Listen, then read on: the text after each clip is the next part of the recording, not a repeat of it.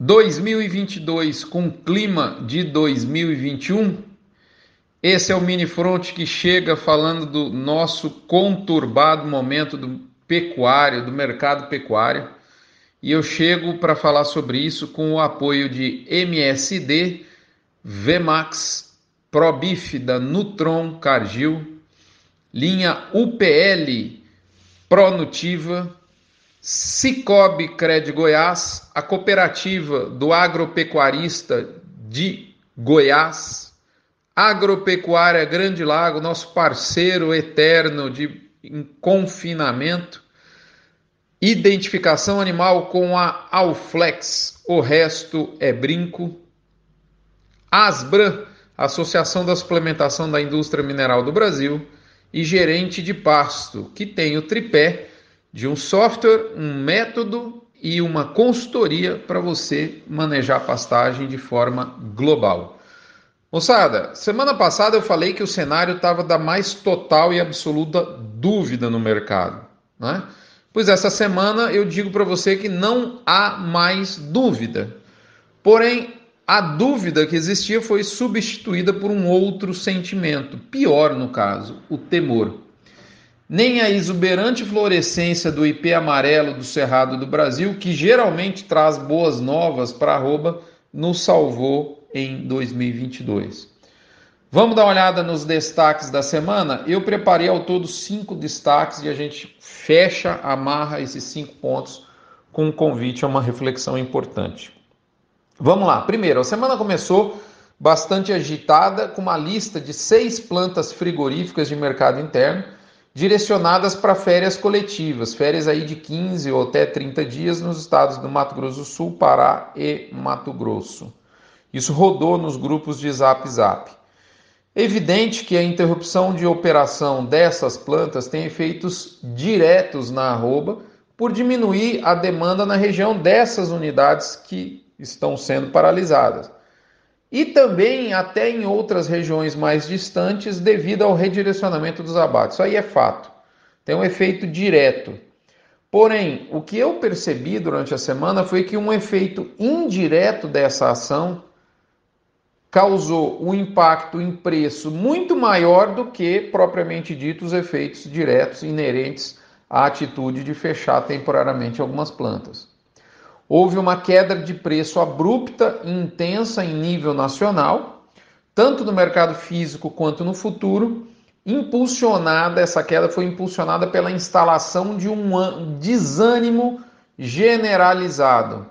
Uma situação bastante comparável ao que nós víamos em setembro e outubro do ano passado, quando ocorria a interrupção da exportação para a China. O mercado realmente ficou muito ruim de, de, de cenário, de, de ânimo das pessoas, de sentimento. No caso de 2022, nós temos ainda como pano de fundo um gatilho prévio de venda coletiva, com agendamento de escala sem preço definido. E, então já tinha um, um, uma escala mais longa, com essa estratégia que em 2022 se tornou bastante recorrente, quase como uma febre atingindo todo mundo, né? Pessoal aí, principalmente de São Paulo, é, de, de, de, lotar a escala dos frigoríficos com agendamento de abate sem preço definido. Eu sei que a conclusão que eu chego, para encerrar esse segundo ponto, é que parece que o mercado está hipersensibilizado com a possibilidade de derretimento de preços e ausência de liquidez. Acho que esse é o grande questão. A turma está tá muito preocupada com não poder vender o boi gordo e faz todo sentido, né? principalmente no confinamento. Já entrando nesse ponto, vamos abrir aqui o terceiro destaque. Esse grande sentimento de frustração, na minha opinião, vem do fato de que a enorme maioria dos pecuaristas não tem contratado nenhuma proteção de preço para os animais que estão em engorda intensiva, em confinamento, que nesse ano, não por acaso, lida com altíssimos custos de produção. Então, assim, é importante deixar claro que o poder de barganha do pecuarista na modalidade de confinamento sempre foi zero. Né? Se, ah, mas o preço está ruim, eu vou deixar mais 30 dias. Meu amigo, não dá para fazer isso. Você não tem essa alternativa no confinamento. Ainda mais esse ano, que se você contabilizar é, 15 diárias a mais, você tem o nefasto é, é, é, efeito colateral, se você tomar essa atitude, de potencializar prejuízos importantes. Isso, isso foi um. O fato de colocar boi em coxo com alto custo sem contratar proteção é um altíssimo risco que foi assumido pelo setor produtivo e agora essa situação cobra sua conta. Quarto ponto: de fato, a oferta de originação de gado gordo que estava confortável para a indústria foi até potencializada por esse desânimo que se instalou. Alguns confinamentos menores se descobriram sem espaço para abate em agosto e, em alguns casos, também em setembro, em São Paulo, por exemplo. Essa prática de agendar abate sem preço combinado, mesmo que não tenha necessidade de entrega futura por parte do confinador, deixa um colchão muito grande para o comprador de gado, porque ele tem revelado com antecedência é, o que, que tem de oferta de gado para chegar na mão dele, para chegar no mercado, né? não necessariamente na mão dele.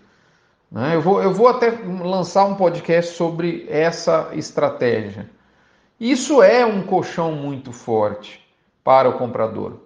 Quinto ponto: as pessoas ficam se perguntando, bom, mas até onde vai a hemorragia do preço da arroba? A melhor resposta que eu tenho para você é o seguinte: a gente ainda não sabe o mercado não encontrou o fundo, isso é claro. Mas vamos dar uma pensada aqui.